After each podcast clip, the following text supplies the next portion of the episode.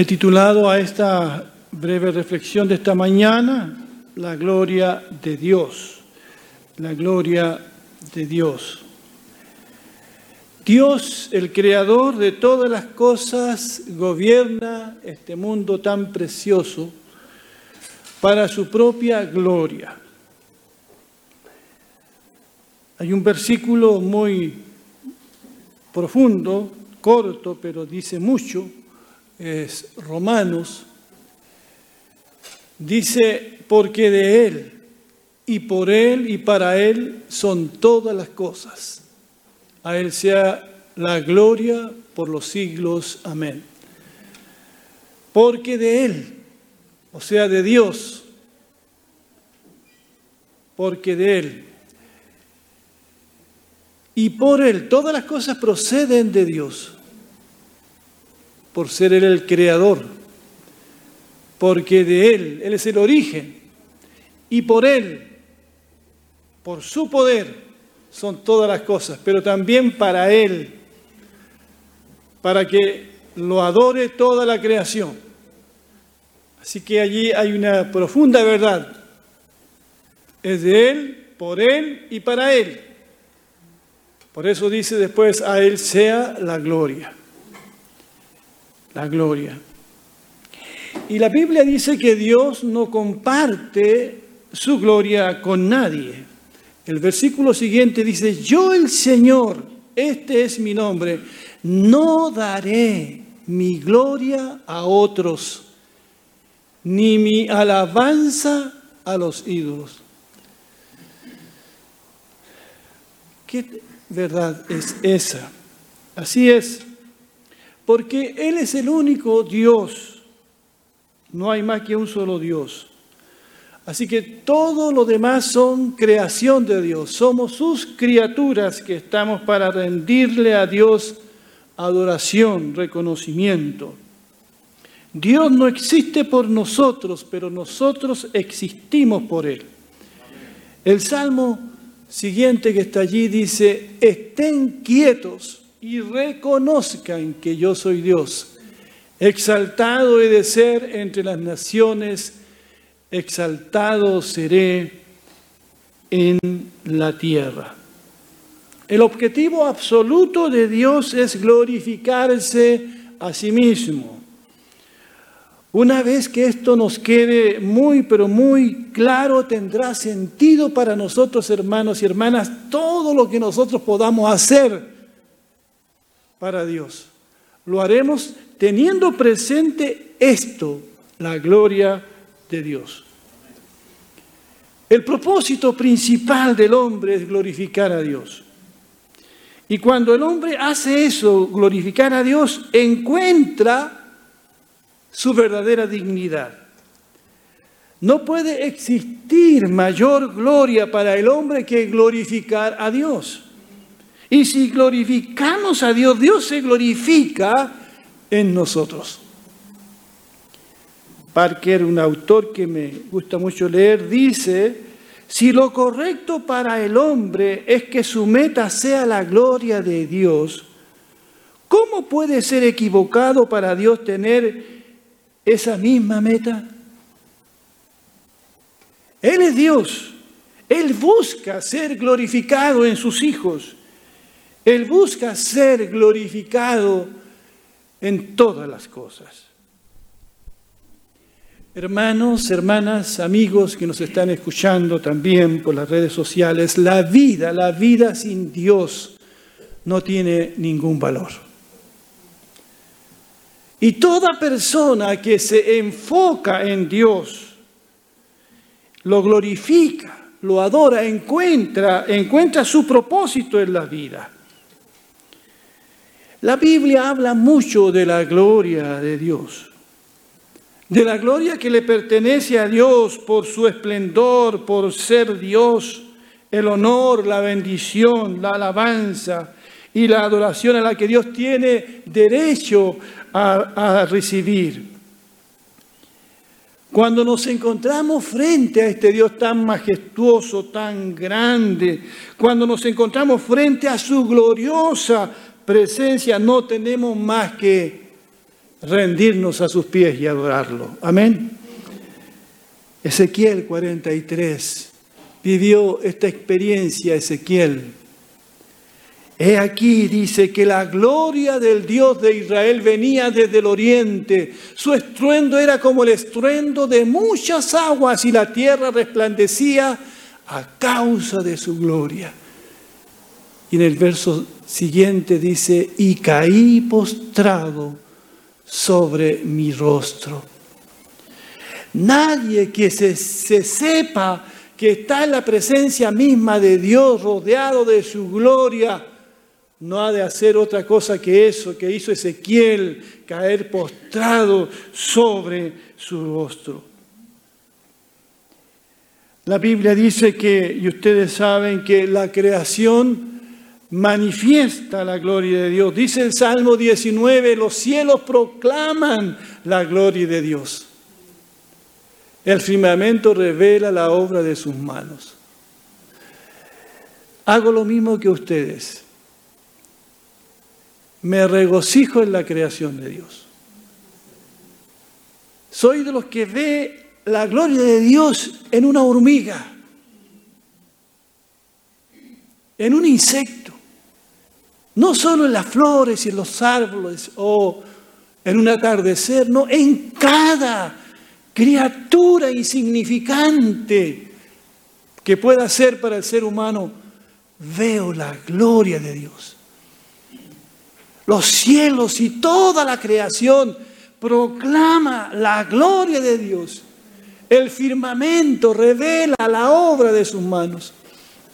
La gloria de Dios está en todos lados. Por eso allí el conocido pasaje de Isaías 6.3, Santo, Santo, Santo es el Señor de los ejércitos.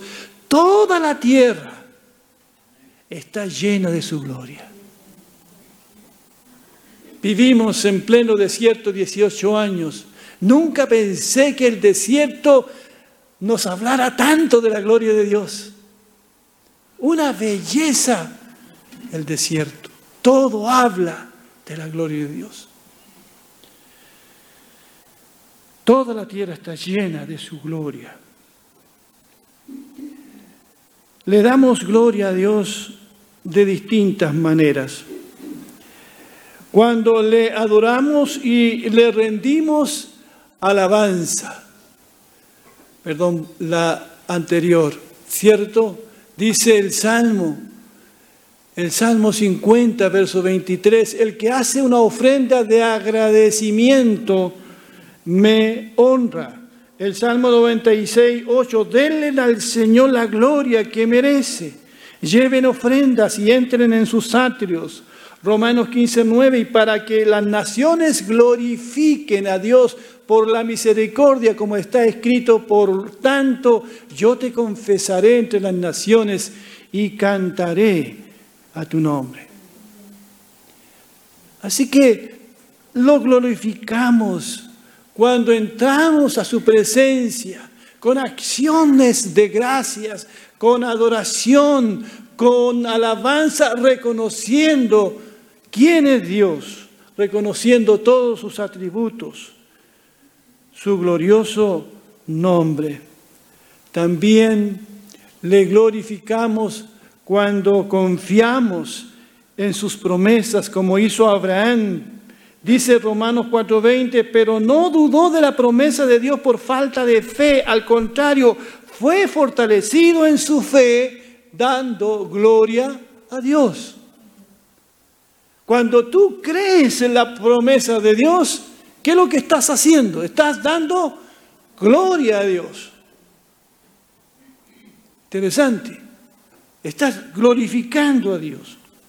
También cuando confesamos a Jesucristo como el Señor, como el Rey de toda la creación de nuestra vida, toda lengua confiese que Jesucristo es el Señor para gloria de Dios el Padre.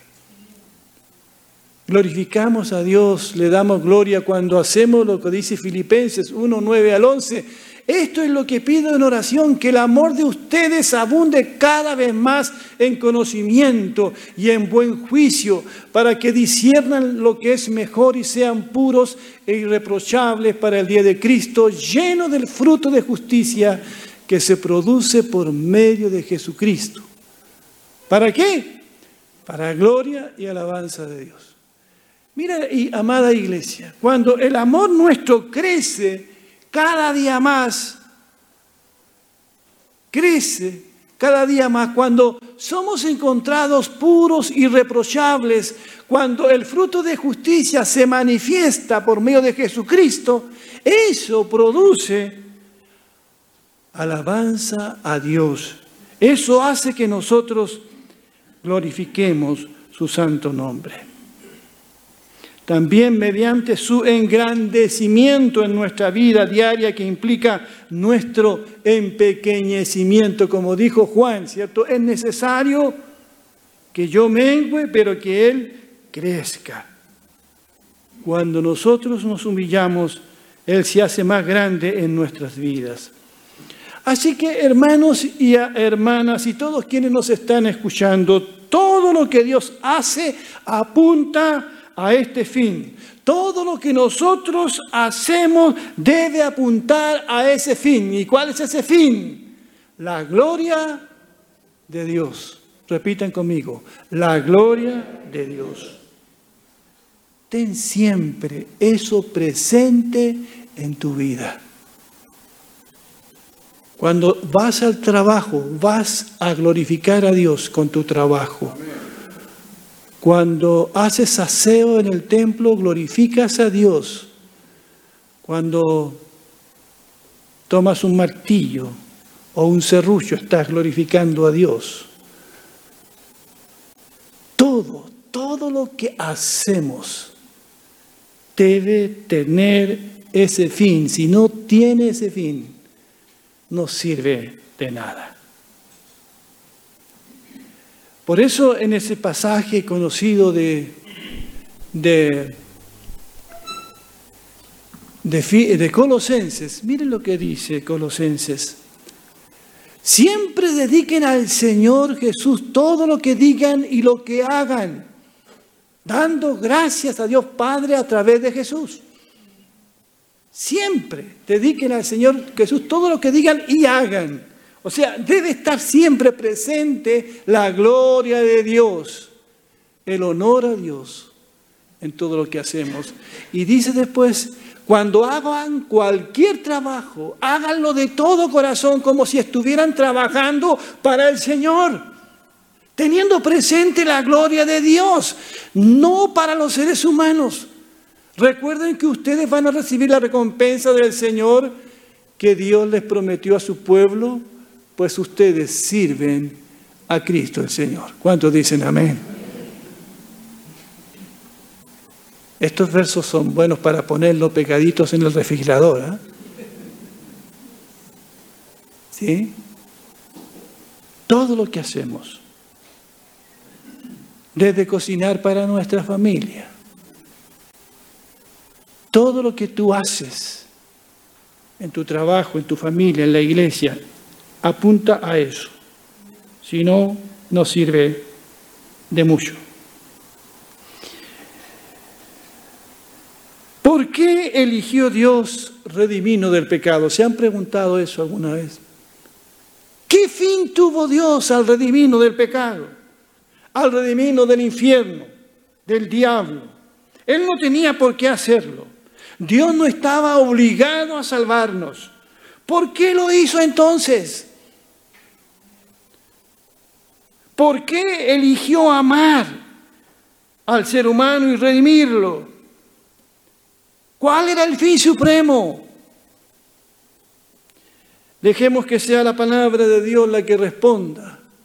Efesios 1:4, algunos versos escogidos, dice, en Él Dios nos escogió antes de la fundación del mundo para que en su presencia seamos santos e intachables por amor nos predestinó para que por medio de Jesucristo fuéramos adoptados como hijos suyos, según el beneplácito de su voluntad, para alabanza de la gloria de su gracia. Ese es el fin. Para la alabanza de la gloria de su gracia, con la cual nos hizo aceptos en el amado. El verso 11 continúa diciendo, en él asimismo participamos de la herencia, pues fuimos predestinados conforme a los planes del que todo hace según el designio de su voluntad, a fin de que nosotros los primeros en esperar en Cristo alabemos su gloria. Y lo dice por tercera vez más adelante, también ustedes luego de haber oído la palabra de verdad, que es el Evangelio que los lleva a la salvación, y luego de haber creído en él, fueron sellados con el Espíritu Santo de la promesa, que es la garantía de nuestra herencia, hasta la redención de la posesión adquirida. ¿Para qué? Para alabanza de su gloria.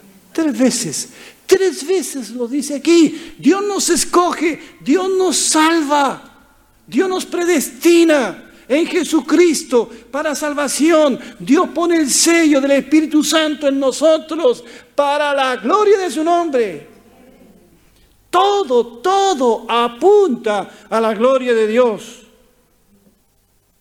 Y hay de aquel que quiera quitarle la gloria a Dios o robarle la gloria de Dios. Dios es celoso de su gloria